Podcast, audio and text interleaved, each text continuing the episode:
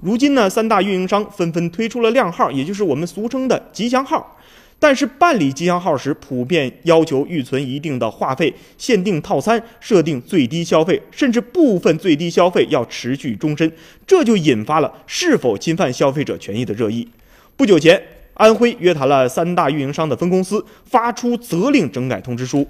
带附加条件的手机吉祥号引发过无数的争议。比较典型的典型的案例是某尾号四个九的手机，合约多达九十九年。但您说谁能保证自己能活到九十九年呢？这无疑损害了用户的权益。